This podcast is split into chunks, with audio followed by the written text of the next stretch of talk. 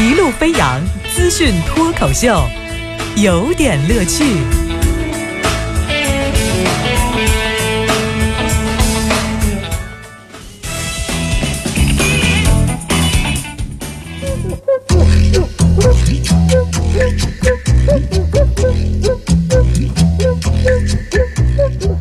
有点有评，加叙加意，中心思想有点乐趣。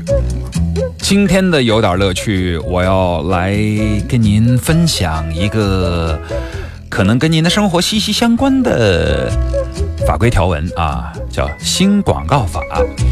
那么我们怎么来夸这个新广告法呢？呃，我对它的评价是强大到夸一句就违反广告法。啊，那么接下来听听王乐来给您介绍介绍强大到夸一句就违反广告法的广告法。新广告法从九月一号开始啊，新广告法正式的实施了。跟旧版相比，新的广告法在广告用语和这个广告的代言方面做出更为严格的规定。比方说，你比如说最什么什么的，这是坚决不能用的。你比如说什么什么级的不能用的，你说权威的这是不能用的。哦，这样的一些极限词都被叫停了，没有用过这个商品或者没有享受过这个服务的也不能做代言了。就是你说这是史上最严广告法，别闹了，说这句话就违法了。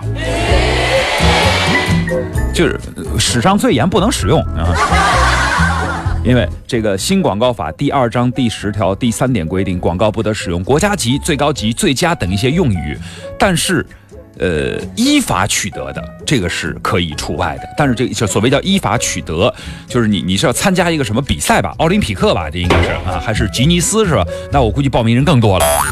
就是我们之前在看到新广告法的这个草案的时候，一直觉得说很多内容就是好像不太好执行，但是没想到结果果断被执行了，就是执法机关在法规不明情况下，为了避免。被批评违法懈怠，会自然的选择从严，这个是我们都知道的。那么这样循环一直带来负面影响，未来会有什么样的深远影响，我们也在观望。新广告法的第一天已经引起了很大的争议，最根本的问题在于广告法的立法者，他的就是观念和这个时代好像是有那么一点点的冲突。这个立法技术就是用句俗语说不太成熟。嗯，比方说，这中间我举一个例子，你不许说谎，又不能说实话，哎哎。是什么意思？就是其实广告本身是一门生意，也是一门表达的艺术。就艺术创作，你必须要有一些想象空间。那有的评论认为说，新广告法的生效是国内广告行业提升整体水平的机遇。但是同时，也有人认为说，这个。恰恰抑制了广告和全传媒行业的创造和发展空间。你比方说，你广告法的第四条禁止广告含有虚假或引人误解的内容，不得欺骗误导消费者。第九条规定，广告不得有下列情况：什么国家级、最高级、最佳的说法。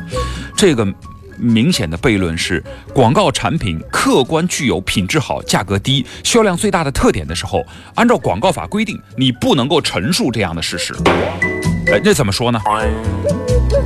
哎，第三条要求广告应当真实，第四条要求呃广告主对于广告内容的真实性负责。就是一方面这个你不能说谎，一方面呢说实话的时候你还不能够说的太实，就是这是一个难题。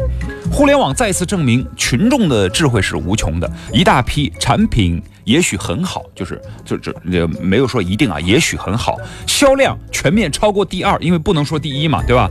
那个好到违反广告法，真的违法了，好到不能说，臣妾真的做不到啊。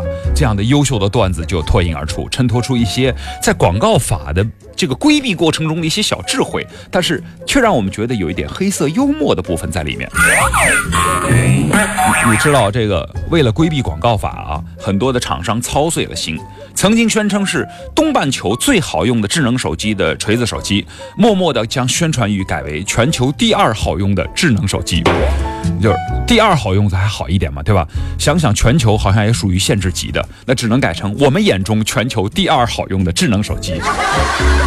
以后的广告语这个空间倒是挺大的，但是老罗还是百密一疏啊，因为他曾经为锤子打造出世界级的工业设计的旗号，中招了。世界级那比现实中的国家级那不知道高到哪儿去了。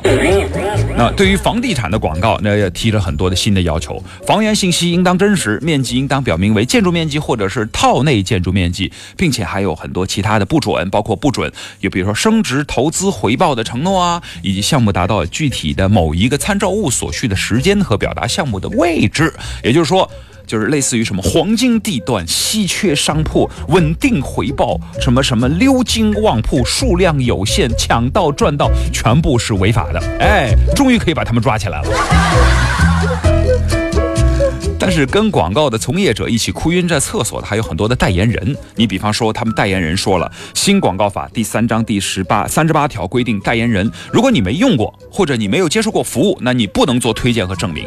汪东城、林宥嘉、罗志祥，人家卖女性用品怎么办？他们主要性别上还有一些差异和年龄。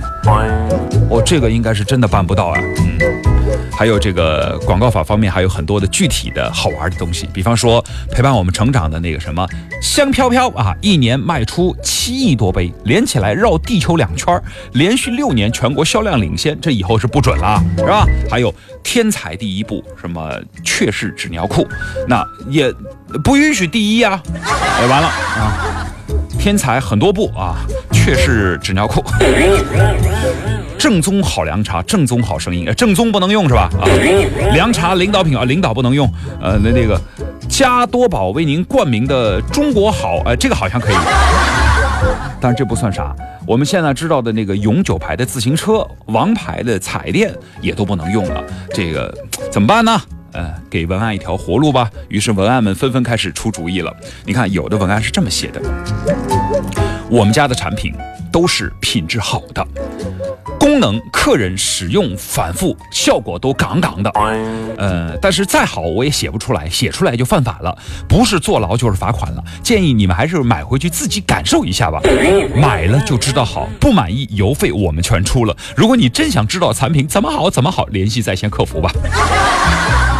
这个是一个比较纯淳朴的表述方式，但是在网上沸腾的这个广告文案是这么写的：面料好到违反广告法，款式帅到没有朋友，价格优惠到根本不让说，对吧？很多厂商都开始学这个了，就是比如说我这个五幺的一个一个旅游网站哈，人家现在就是服务好到没朋友，价格优惠无以言表，线路丰富到不能说，那个处女座都无法挑剔，旅行体验好到违反新广告法。哎，处女座招谁惹谁了？未来处女座星座将会成为一个广告的鉴定的代言人啊！还有比方说，现在燕窝以前是中国顶级什么销量第一之类的，现在不这么说了。燕窝中的佼佼者，销量超出第二名四倍以上。以前饮水机呢都是饮水机领跑啊，什么行业第一呀，创新反渗透技术啊，优惠价格。现在是中国市场傲视群雄，净水技术非同凡响，亲民价格我不能说。